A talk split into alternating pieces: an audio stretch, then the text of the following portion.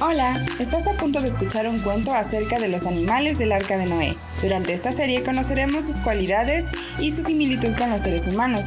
Te va a encantar. Compártelo con tus amigos y nos vemos muy pronto.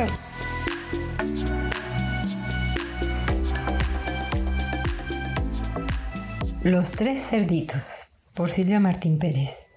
Érase una vez tres cerditos que vivían en la piara que tenía Noé en su barca.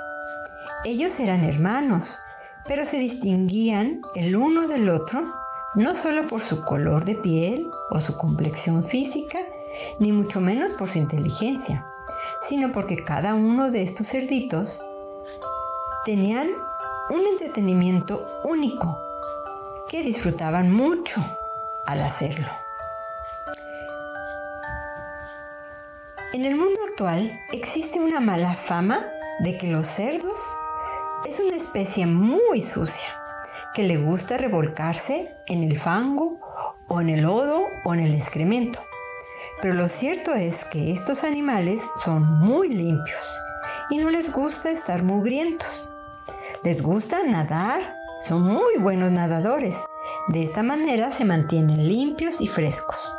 Tampoco son escandalosos o ruidosos como creen sino que se comunican entre ellos de una manera armoniosa y elocuente. Solo emiten sonidos ultrasónicos como si pareciera un grito muy agudo cuando se ven amenazados, poniéndose alerta ellos y a sus compañeros. Los cerdos también tienen una excelente memoria, por lo que aprenden fácilmente y su olfato está bien desarrollado por lo que son capaces de rechazar o alejarse de cualquier olor muy sucio o muy fétido o que está en mal estado. Los papás de estos tres cerditos estaban conscientes de la preferencia particular de cada uno de sus hijos, pero estaban muy desconcertados de la manera del tercer cerdito que disfrutaba su entretención el primer cerdito le gustaba mucho leer. Le entusiasmaba tener entre sus pezuñitas un nuevo libro. Y al pasar cada hoja que leía lo disfrutaba mostrando una amplia sonrisa en su hociquito. Leer para él era como disfrutar de un sabroso helado, porque cada libro era de diferente sabor ya que podía aprender muchas cosas y ampliar su buen sentido para tomar las mejores decisiones y a la vez compartir con otros cerditos su conocimiento obtenido en cada libro o historias increíbles que leía. El segundo cerdito le gustaba correr, brincar, saltar y lo más extraordinario, le encantaba treparse a los árboles él tenía la habilidad de usar las uñas de sus cuatro pezuñitas como si fueran unas tenazas y de esa manera llegaba a la altitud de un árbol de mediana altura. Y desde ese lugar podía contemplar las flores, otros árboles, algunas montañas. Los pájaros y las ardillas ya no se asombraban de que el cerdito estuviera ahí, sino al contrario, se acercaban para acurrucarse entre los cachetes del cerdito. Esta habilidad le permitía al segundo cerdito tener una gran diversidad de amigos. El tercer cerdito le gustaba revolcarse con el lodo, con los excrementos de vaca, de bueyes, de cualquier excremento que encontrara. Para él era un gran placer estar entre estos desechos. Además, se divertía a costa de los demás, porque se quedaba quietecito escondido entre esas suciedades, entre esos excrementos, y cuando se acercaba a algún cerdo u otra especie, ¡zas! se levantaba de repente y por supuesto asustaba a quien pasaba, pues no esperaban que saltara un cerdito de entre los excrementos. Cuando ya era tiempo de regresar a la casa, el tercer cerdito decía a sí mismo, voy a bañarme por encimita. De esta manera voy a aparentar estar limpio y engañar a mis papás. Para que no me vuelvan a repetir su sermón.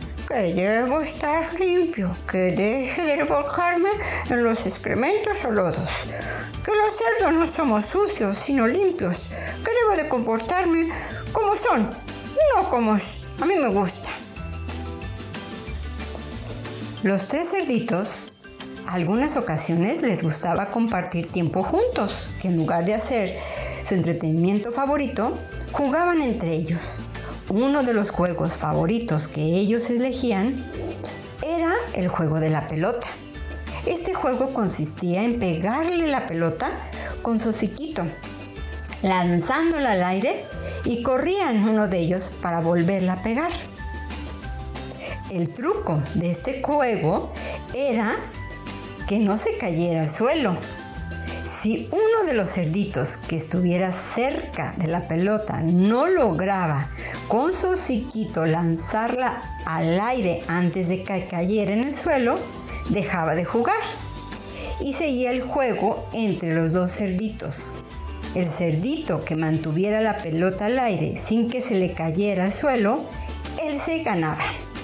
De esta manera los tres cerditos compartían alegremente como hermanos.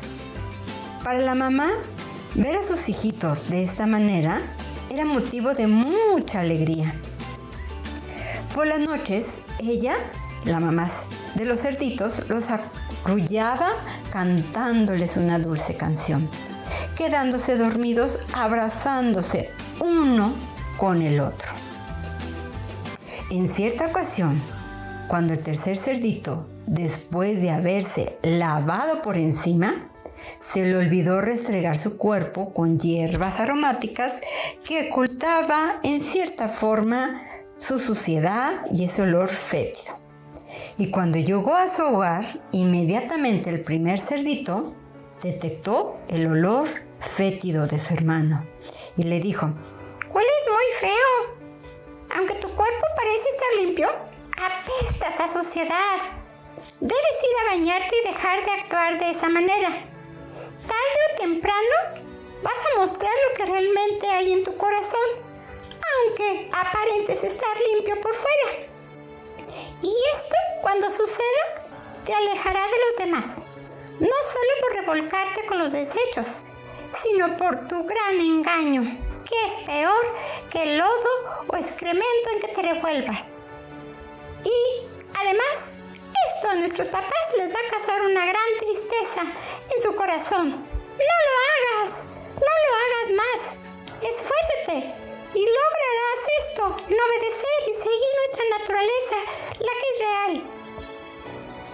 El tercer cerdito escuchó a su hermano, se fue a bañar pero no quiso seguir su consejo, sino hacer lo que le gustaba, revolcarse con la suciedad. El pensamiento del tercer cerdito era creer que iba a seguir engañando por mucho tiempo a los demás, con esa aparente limpieza. Sin embargo, llegó el día que ya no pudo esconder el olor fétido de su engaño causando una gran tristeza a sus papás. Moraleja. ¿Cuántas veces somos como el tercer cerdito? Que aparentamos estar limpios, obedecer a Dios y comportarnos bien. Sin embargo, nuestro interior sigue revolcándose o relacionándose con lo que no es bueno delante de Dios, o sea, la suciedad. Esto, tarde o temprano, actuará la manera natural del corazón y la fragancia del olor fétido de la mentira. Solo podemos ser transformados por el Espíritu Santo, que impedirá volver a revolcarnos a los malos hábitos y permanecer limpios por el agua viva que es Jesús. Dios nos enseña en 2 de Pedro, capítulo 2, versículo 22, pero en ellos se ha cumplido la verdad de aquel dicho. El perro vuelve a su vómito y también lo de la puerca recién bañada vuelve a revolcarse en el lodo. Entonces, dejemos que nuestro interior sea limpiado verdaderamente por la palabra de Dios